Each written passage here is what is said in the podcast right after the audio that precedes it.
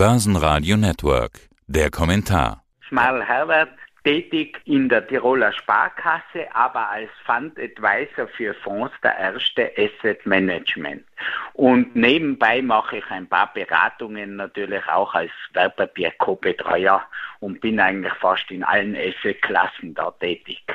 Sie sind in allen Asset-Klassen tätig. Bei unserem letzten Gespräch waren Sie sehr angetan von den Aktien. Jetzt habe ich Leuten hören, der Herr Schmal, der Contrarian, der wird auf einmal skeptisch, was die Aktien angeht. Warum denn das?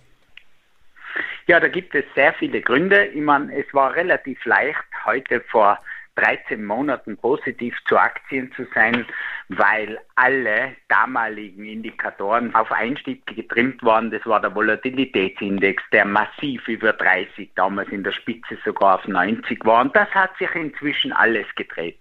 Damals hat keiner gewusst, wie es weitergeht. Es hat Panik geherrscht. Heute ist genau eigentlich das Gegenteil der Fall. Ich erwähne da nur den Volatilitätsindex noch einmal.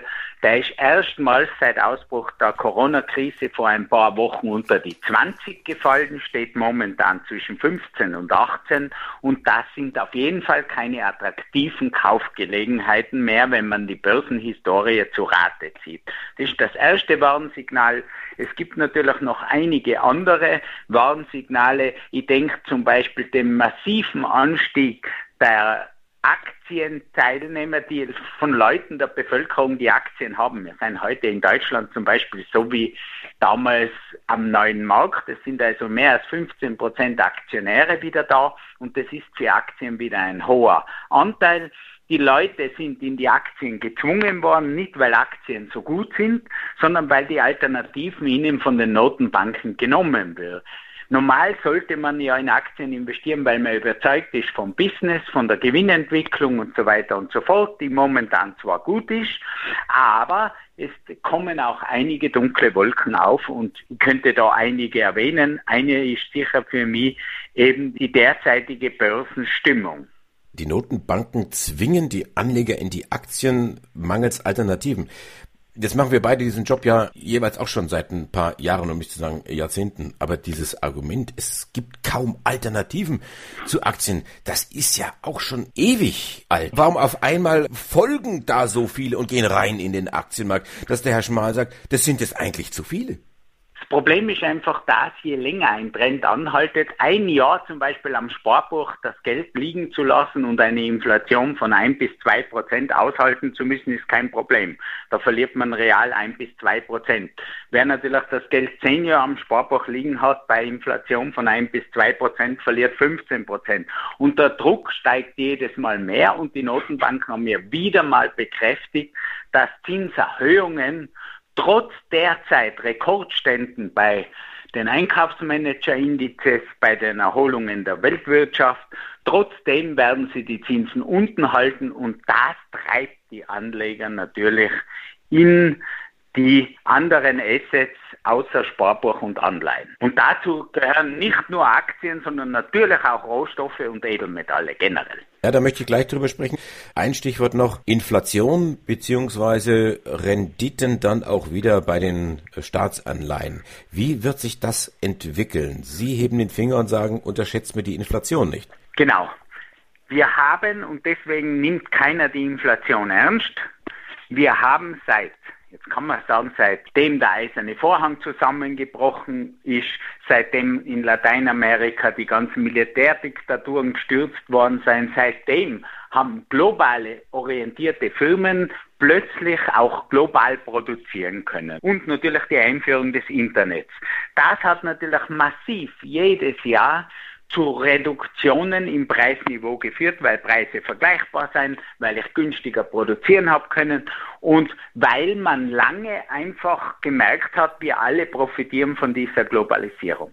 Wir haben seit einigen Jahren einen Trendwechsel, der einfach die Globalisierung viel problematischer sehen lässt. Also es gibt sehr viele Strömungen, die wieder Retour wollen von dieser brutalen Globalisierung, die wieder einheimische Märkte etwas schützen wollen. Und das wird auch kommen, weil es politisch opportun ist. Und das führt natürlich auch dazu, dass die Kosten langfristig wieder steigen werden, die Produktionskosten. Und da gibt es einige Gründe, warum die Inflation mittelfristig steigen wird. Ich sage da noch einmal die Handelskonflikte.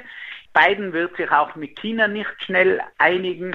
Wir werden mittelfristig unsere Lieferketten verändern müssen. Das ist auch klar. Das wird die Produktionsstandorte langfristig auch verteuern. Wir haben natürlich gesehen, wie wichtig eine höhere Lagerhaltung ist. Das sehen jetzt die Autoproduzenten, wenn ihnen die Chips ausgehen.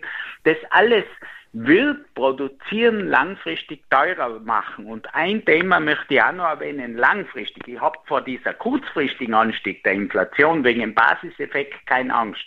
Ich sehe die Inflation als Problem langfristig. Ich denke nur ans Umweltthema. Eins ist klar, wir müssen in Zukunft vermehrt für Umweltschäden zahlen über CO2-Zertifikate.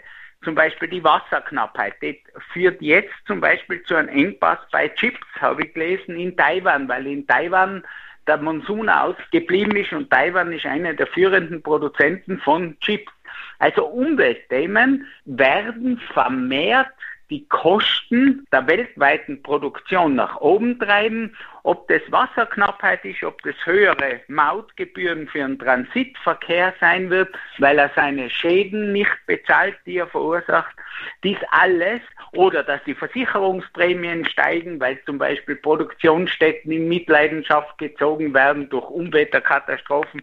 Das sind alles Dinge, die ich langfristig als säkulären Trend sehe, so wie man die letzten 30 Jahre genau umkehrt, den säkulären Trend zu billigeren Produkten gesehen hat, wird sich das ändern. Und das ist eigentlich meine Kernaussage. Ich habe keine Angst vor einer Inflation auf die nächsten zwei Jahre, aber sehr wohl auf zehn Jahre.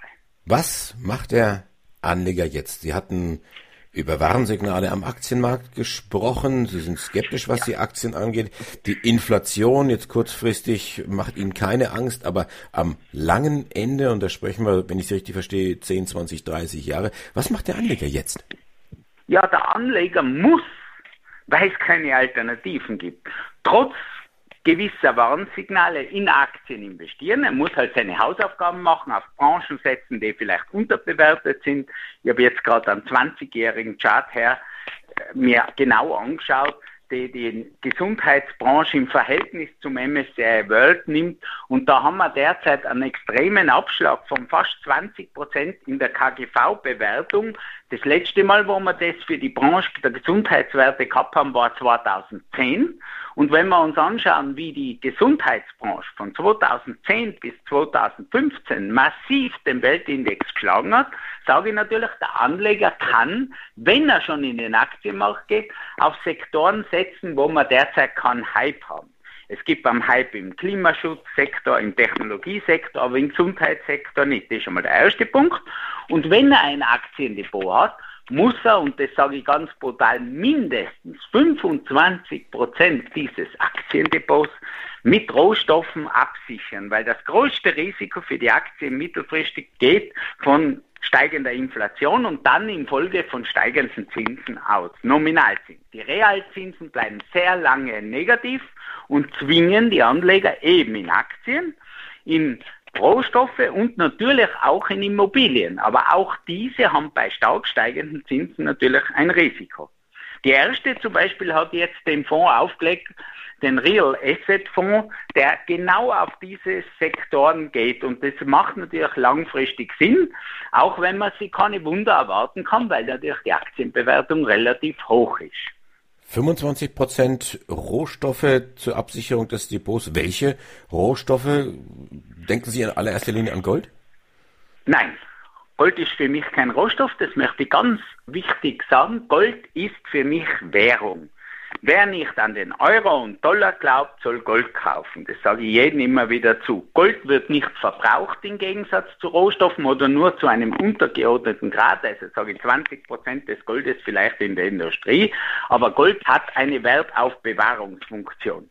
Die Rohstoffe sind ein Schutz vor Inflation, weil die Inflation steigt sicher nicht wegen den Löhnen in nächster Zeit. Wir haben ja relativ hohe Arbeitslosigkeit. Die Inflation als erster Teil wird die Knappheit bei Gütern bei Halbfertigerzeugnissen und bei den Rohstoffen aufpoppen. Und wer sich langfristig vor Inflation schützt, kann die Rohstoffe kaufen und wenn es nicht aufgeht, die Rohstoffe sind historisch gesehen so weit unten im Verhältnis zum Beispiel zu Aktien, dass das Risiko, wenn ich da einmal ein, zwei Jahre null damit verdiene, sehr, sehr gering nach unten ist. Aber wenn das Problem aufgeht, dass die Rohstoffpreise sehr stark steigen, dann können sich Rohstoffe verdoppeln bis verdreifachen vom heutigen Niveau. Der Index Goldman Sachs Commodity steht auf 2,3 und wir wissen, dass er 2008 fast 10.000 war. Macht eure Hausaufgaben, sucht Branchen ohne Hype und sichert euer Portfolio ab mit mindestens 25 Prozent Rohstoffen, sagt der Contrarian Herbert Schmal. Dankeschön fürs Interview. Bitte sehr. Börsenradio Network AG.